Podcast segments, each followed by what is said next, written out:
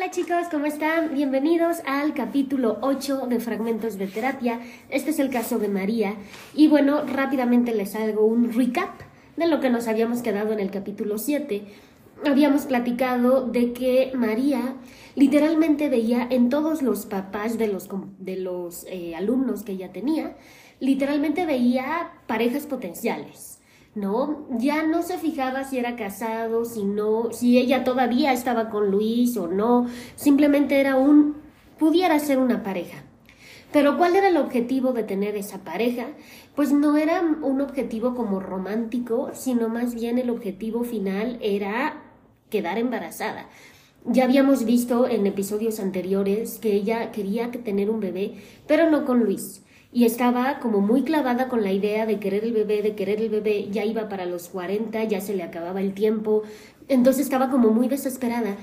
Y el buscar este trabajo donde ella se independiza y, o bueno, se va a empezar a independizar de Luis, hace que como que se le bote el chip de que con más fervor quiera ese bebé.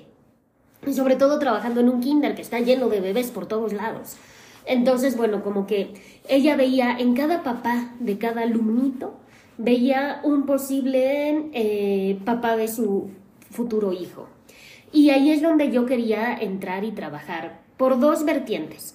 La primera, ella juraba que solamente podía ligarse a un hombre feo, que no merecía un hombre guapo.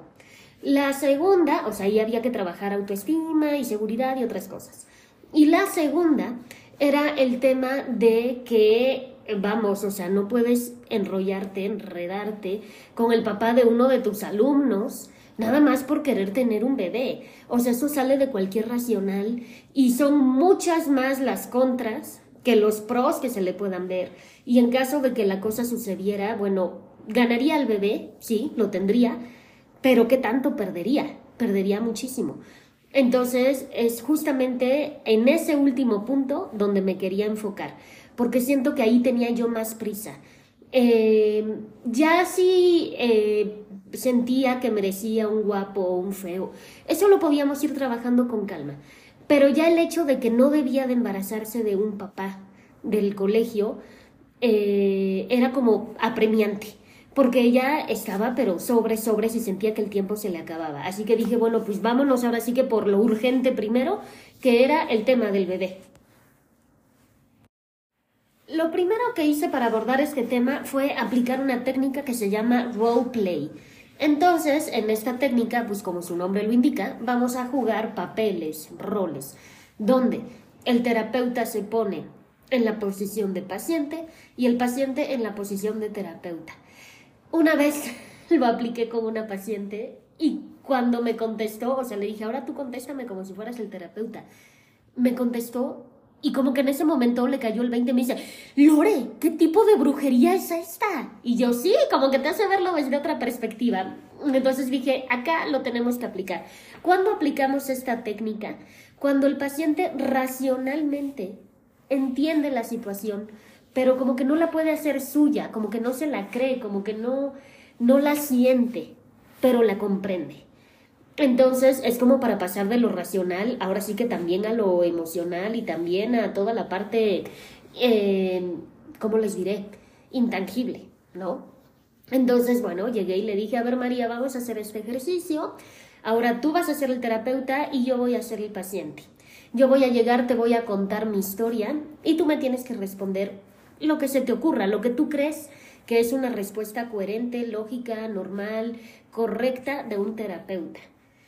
Como que no le encantó, ¿eh? o sea, sí se quedó así de, ah, no estoy para juegos. Ella era muy seria, no era como, por ejemplo, Dean que se echaba sus chistoretes por ahí, no, ella era muy, muy seria. Entonces, eh, como que no le encantó la idea, pero bueno, aceptó. Le expliqué, ¿no? Todo esto esa parte de explicarle qué vamos a hacer y por qué se llama psicoeducación. Y también es súper importante que siempre esté presente en nuestra mente que va a haber momentos donde vamos a tener que psicoeducar al paciente para que entienda qué estamos haciendo, hacia dónde vamos, que no es hay una cosa ahí sacada de la manga. Entonces le dije, a ver María, vamos a hacer esto. Tú vas a ser el terapeuta, yo llego y te cuento, ¿vale? Y tú me dices qué hacer. Entonces llegué y le dije, hola María, mira, fíjate, te vengo a visitar porque pues yo tengo muchas ganas de tener un bebé. Eh, desafortunadamente me di cuenta que con mi marido actual pues no, no es opción, no me agrada su familia, no me agrada tanto él, me he dado cuenta de pues foquitos rojos que tiene y que no me gustan, pero yo de verdad, de verdad quiero tener un bebé. O sea, y ya voy para la edad donde se va haciendo un poco más complicado. No es imposible, pero se complica. Entonces, no sé, ¿tú qué me recomiendas? Silencio. Ay, pues no sé, Lore. Y yo, no, no, haz un esfuerzo. Imagínate que de verdad, o sea, imagínate que llegaran mis consultantes y yo les dijera, ay, pues no sé. No, algo tienes que contestar, aunque sea una burrada, pero algo. Entonces me dice, bueno, pues yo le diría que puede adoptar. Ok, adoptar es una opción. suena. Ok, ¿y qué otra opción le darías? No, pues le diría que, ah, bueno, como una nota al margen y paréntesis, eh, María era muy católica. Eh, le diría que si Dios no le está mandando el bebé, es porque quizá Dios sabe que lo mejor para ella no es tener un bebé o no es en este momento. ¿Ok? Y que si está en su camino tener un bebé, lo va a tener. Yo le, le diría que se ponga en las manos de Dios. Y le dije, ok, eso no lo debería de decir un terapeuta nunca, pero se la voy a dar por buena. ¿Por qué? Porque el terapeuta jamás puede decir eso, ¿no? Que el terapeuta no puede poner en manos de Dios nada. Digo, sí podemos, pero no se lo vamos a decir al paciente en caso de que nuestra religión sea de ese tipo, ¿no? Entonces es como que tú llegas con el cardiólogo y el cardiólogo te dice, híjole, pues te voy a mandar tu medicamento y te vamos a poner en manos de Dios. Voy a orar por ti. O ponte tú a rezar. Imagínense con qué confianza vuelven con ese cardiólogo. Entonces, bueno, pero se la di por buena, se la di por buena. Es un sesgo cognitivo, sí lo es, pero le costó tanto trabajo aceptar hacer la dinámica y le estaba, tanto, le estaba costando tanto trabajo racionalizar y aceptar lo que ya veníamos trabajando de que no puedes engancharte con cualquier hombre solo para tener un bebé. Le estaba causando tanta resistencia, tanta disonancia cognitiva, tanto sesgo, que dije, mira, ya ni le voy a mover, se está esforzando cañón, ya luego veo. Entonces le dije, ok, tú le dirías que adoptar es una opción. Sí, y también le diría que deje todo en manos de Dios, que si Dios quiere se le va a dar el bebé adoptado o se le va a dar el bebé biológico. Entonces, evidentemente, pues yo le seguí el juego y le dije, ok, pero entonces, si lo pongo en manos de Dios o busco eh, ver la manera de adoptar, cómo es el trámite, etcétera, debería de olvidarme de los papás de mis alumnos. Ah, ya sé, la encasillé horrible este, Lore, no me quieras jugar por ahí. Y le dije, no, sí te quiero jugar por ahí porque es justo el punto en el que quiero llegar. Entonces, dime como terapeuta, ¿tú qué harías con los papás de los alumnos? ¿Tú crees que valga la pena o no? ¿O también lo ponemos en manos de Dios? ¿O mejor ya los olvidamos? ¿Qué hacemos? Ay, o sea, lo pensó y hasta como que siento que ahí fue donde le cayó el 20 de que no estaba bien, pero le dio pena decírmelo. Estoy segura, o sea, eso nunca, nunca me lo aceptó. Al día de hoy no me lo acepta, pero yo estoy segura de que ahí le cayó el 20 y se dio cuenta que no podía hacer con los papás de los compañeritos, de los niños, pues, de los alumnos. Entonces eh, me dijo, pues no, no, pues a lo mejor por ahí sale alguno. No hay que dejar las puertas cerradas nunca. Dije, ok, pero yo estaba convencida de que le había caído el 20 por su expresión, porque por el tono en el que me lo dijo, por el tiempo que tardó en responder, porque enseguida me cambió el tema y ya no quiso seguir haciendo el role playing, porque sabía que yo iba a indagar y a indagar más y más y más y más. Entonces, como que me puso ahí una super barrera y dijo, por aquí ya no. Y dije, vale, por ahí ya no. Porque si le trato de romper esa barrera, como sea, con un pico o con un martillo, y estoy dale y dale hasta que se rompe, no sé qué voy a encontrar del otro lado, o ella va a ir poniendo cada vez barreras más anchas y va a ser más difícil que yo las vaya rompiendo. Entonces dije, ok, cambiemos de tema, es una resistencia, lo anoto acá en mi, en mi papelito nada más para yo acordarme, pero yo estaba convencida de que sí, le había caído el 20, pero le dio muchísima pena aceptarlo. Y me cambió el tema. ¿Para dónde me cambió el tema? Pues me contó que en la primera semana que estuvo trabajando, y esto no me lo había contado, porque también siento que no me lo había contado porque sabía que a mí no me iba a encantar y que le iba a jalar las orejas. Pero no le dije nada en ese momento, pero estoy segura de que por eso no me lo había dicho, porque ya para este momento ya llevaba meses trabajando en el kinder. Eh, me contó que durante la primera semana, Marcos la había felicitado por eh, haber encontrado el trabajo nuevo y que la había ido a buscar a la hora de la salida del kinder. Nota al margen, Luis trabajaba en su oficina normal y nunca estaba a la hora de la salida del kinder. Él se iba en la mañana y volvía tarde-noche y eh, pues ella se quedaba sola toda la tarde después de la salida del colegio. Entonces Marcos la fue a buscar al kinder y le llevó una como libretita como de pendientes, como de post-it así, y una taza como de maestra con una manzana y este, ya saben, la típica leyendita de para la Miss eh, más guapa del mundo o la Miss más querida del mundo o la mejor Miss del mundo. Aquí en México a las maestras de kinder se les llama Misses. Entonces, bueno, ¿no? Y eh, la esperó a la salida del colegio de sorpresa. Y entonces ya ella salió y le dijo, oye, pues te vengo a felicitar, no sé qué, por tu, por tu empleo nuevo, me encanta. Y la otra así de, ah, ¿quién te dijo? No, pues Luis me contó. Y entonces yo dije, no, pues voy a ir, te traje regalitos. ¿Qué tienes que hacer ahorita? No, pues nada, me voy a mi casa. Vámonos a tomar un café, te invito, platícame, es que me parece maravilloso. Y sobre qué versó toda la, la, la, plática de esa comida que ella aceptó y que todos sabemos que no debió haber aceptado. Pero ella aceptó sobre tres puntos principales. Y esto yo lo saqué como de, en resumen, porque María me contó todo como estárselo contando a una amiga. De verdad es que ella no notaba que yo estaba como sacando mis conclusiones, así de punto uno, esto punto dos, esto, de todo lo que ella me contaba. Al final del día concluí que toda la conversación había girado alrededor de tres temas. Tema uno, porras para ella. Qué bien que encontraste trabajo, maravilloso, me encanta, este, estoy súper orgulloso de ti. Tema dos, quejas de Laura. Es que Laura esto, es que Laura el otro, es que ya no estoy tan a gusto con Laura, es que no sé qué. Tema tres, qué afortunado es mi hermano cómo no lo puede ver, mi hermano no te valora, no sé qué. Y en esa conversación, pues María le contó que Luis no la había dejado salir para la entrevista de trabajo, que Luis pensaba que le ponía el cuerno, que Luis todo esto, y entonces Marcos le dijo, pues es que mi hermano siempre ha sido muy inseguro. Y por eso quiere competir conmigo en todo, porque él siente que tiene que demostrar que somos iguales o que él es mejor que yo, cosa que yo no comprendo. O sea, Marcos genuinamente en su cabeza de gemelo no entendía por qué la competencia de Luis. Él estaba como más tranquilo. Sí competía, pero no con ese fervor, con esa intensidad con la que lo hacía Luis.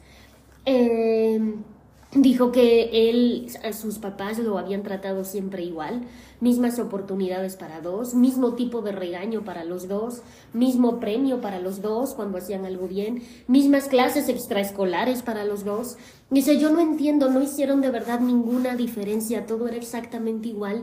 No entiendo por qué la obsesión de mi hermano de competir, de competir, de competir, de competir, de demostrar que él es superior y que acá... Y entonces ahí llegamos María y yo a la conclusión, bueno, yo ya había llegado, pero María no la había visto, de que obviamente Luis se sentía muy inferior. Por la razón que fuera, no la íbamos a saber, porque qué experiencia, qué aprendizaje, qué mensaje o qué lo que haya sido de su vida le haya dejado en él la semillita de yo soy inferior y tengo que demostrar que no lo soy, no la sabemos. Entonces, bueno, pero la única información que tenemos es que él se sentía menos y tenía que demostrar a como diera lugar a todo mundo que él podía ser igual que su hermano o incluso mejor. Ahora, tenemos otro tema. Esto no estaba funcionándole porque el hermano tenía sus hijos y él no. Era lo único donde se, disparaba uno para un lado y el otro para el otro. Marcos tenía su trabajo normal, igual que Luis. Marcos estaba casado, igual que Luis. Eh, Marcos tenía una situación económica similar a la de Luis. O sea, como que eran muy parecidos. Lo único que encontramos, María y yo, que eran diferentes, es que uno pudo tener hijos sin ninguna dificultad y el otro, pues estaba muy emproblemado. Cuando me terminó de contar toda esta reunión en el café y los regalitos y todo, le dije, ay María, ¿y cómo te sientes después de este encuentro casual con Marcos? Y le dije, Quedaste a gusto, tranquila, intranquila, le contaste a Luis. No, no, Lore, ¿cómo crees que le voy a contar a Luis? No, no, no, no. Ok, ya cuando ocultas así es porque sabes que algo no está bien, ¿no? Y le dije, ¿y tú cómo quedaste? No, pues quedé súper a gusto, súper tranquila, platicar con él me da como muchísima paz, me encanta, porque me echa muchas porras y ve cosas que los demás no ven en mí y yo siento, me siento muy bien y como muy empoderada cuando me echan estas porras. Y entonces dije, ok, se la voy a dar por buena, porque todos necesitamos nuestra pequeña dosis de dopamina en la vida, solo que la manera en que ella la estaba obteniendo no era precisamente la adecuada, porque yo creo que todos aquí, tanto yo en ese momento como ustedes que me están escuchando o viendo, sabemos que esto no va a terminar bien, Sabemos que esto puede terminar en un problema, que si Luis se llegara a enterar, que si Laura se llegara a enterar, que si los papás se llegaban a enterar, no lo iban a ver bien, la verdad, aunque ellos no estuvieran teniendo una relación de tipo sexual, amorosa o de lo que sea, no lo iban a ver bien. La sociedad misma, cualquier persona iba a decir, ah, esto está como raro. Pero María seguía y yo le decía, María, ¿por qué estás ahí? porque esto de los cafecitos se empezó a volver como frecuente. Y me decía, me gusta. ¿Te gusta Marcos? No, no, me gusta, me gusta hacerlo con él, de salir, platicar, whatsappear, mandarnos emojis, mandarnos stickers, vernos a la salida del colegio, me gusta. dije, ok, y seguramente a él le gusta también, porque hay algo que a ustedes dos les faltaba que puede ser algo diferente, no necesariamente lo mismo, que a los dos les faltaba y que encontraron en el otro. O sea, María le estaba satisfaciendo una necesidad a Marcos y Marcos a María. ¿De qué tipo? No lo sé. Amistad, hermandad, eh, padre-hija o madre-hijo, eh, pareja, no lo sabemos pero sabemos que si no estuvieran ambos satisfaciendo una necesidad del otro, ninguno de los dos estaría ahí y los dos hubieran puesto un alto ya. Pero además ellos tenían muy claro que no era algo que se pudiera hablar abiertamente. Entonces en reuniones familiares, en conversaciones con las parejas, en todo esto, es que no se mencionaba que ellos se hablaban para nada. Y pues eso lo hacía especialmente sospechoso. Y yo le decía, María, no hagas cosas buenas que parezcan malas. Porque me decía, es que yo no estoy teniendo ninguna relación con él. No, pero es una cosa buena que parece mala. Bueno, ella seguía satisfaciendo su necesidad con él y él con ella, aunque no había besos, no había sexo, no había abrazos, no había nada, pero ahí estaba la cosa. Y a mí eso me tenía un poco en tensión. Por otro lado, ya el hecho de que eh, tuviera ahora sí que mayor conexión con Marcos la había hecho soltar un poquito el tema de los papás del colegio. Como que no ya no les ponía tanta atención, ya no hablaba tanto de eso. No es que no pusiera atención, porque digo, yo no vivo con ella. Más bien era que ya no salía tanto el tema en terapia. Y eso a mí me hablaba de que ya lo empezaba a soltar. Y así es chicos, como llegamos al final de este episodio 8 del caso de María. Como ven, pues soltaba unas cosas pero agarraba otras, ¿no? Mejorábamos de una cosa y empeorábamos en la otra. Pero también es importante que vean cómo el paciente le oculta cosas al terapeuta. Eso no es nuevo, eso todos los terapeutas lo sabemos. Nos van a ocultar cosas, nos van a mentir abiertamente así en nuestra carota.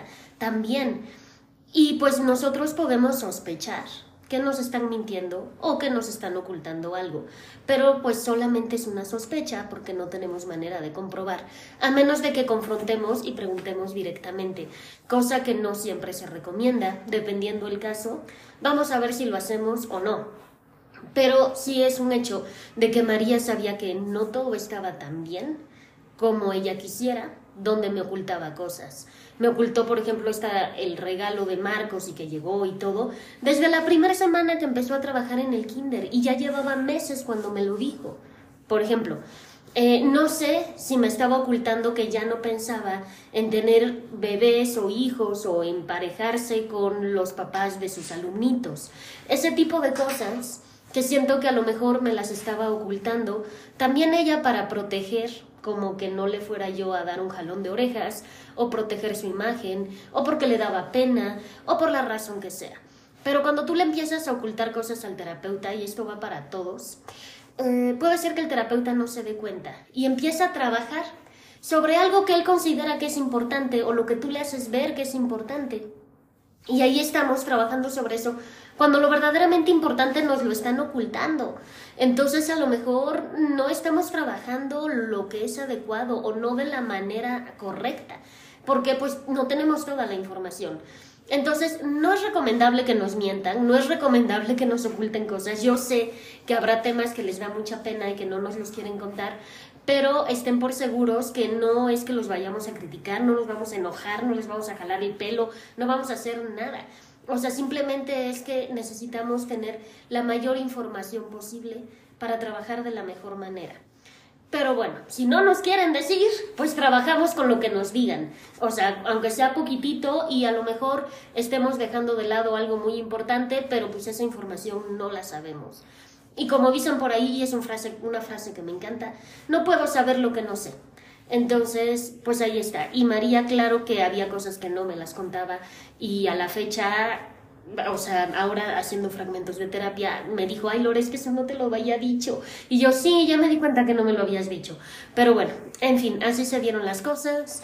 Eh, espero que les haya gustado, que les haya abierto al, eh, algunas interrogantes, a lo mejor de su propia vida, que les hayan caído veintes. Eh, cualquier cosa ya saben que me la pueden dejar comentada aquí abajo o en cualquiera de mis redes sociales. Y yo con todo gusto pues intentaré contestar a todas o a, las que más se pueda, porque a veces es, les juro, les juro humanamente imposible. Pues muchísimas gracias a todos por estar acá. Nos vemos en el siguiente capítulo, el capítulo 9, donde vamos a ver cómo María ya empieza a tener, pues ahora sí que una cantidad de dinero ahorrada, eh, un colchoncito con lo que nunca había contado en su vida y cómo se empieza a, pues ahora sí que a desarrollar financieramente, cosa que nunca había necesitado hacer en su vida, lo cual también pues fue como un reto. Así es de que, bueno, pues les agradezco mucho que estén por acá. Recuerden que me pueden seguir acá atrás en todas mis redes sociales. A los que están acá en YouTube, escuchándome, viéndome, les agradecería enorme que se suscribieran al canal. Recuerden que esto es para ustedes. Si nadie se suscribe, pues yo no encuentro motivación para seguir publicando cosas. Y bueno, pues también recuerden que estoy en TikTok, en Facebook, en Spotify, en todos lados. Les mando un saludo muy grande, un beso hasta donde estén. Se portan bien chicos. Bye bye.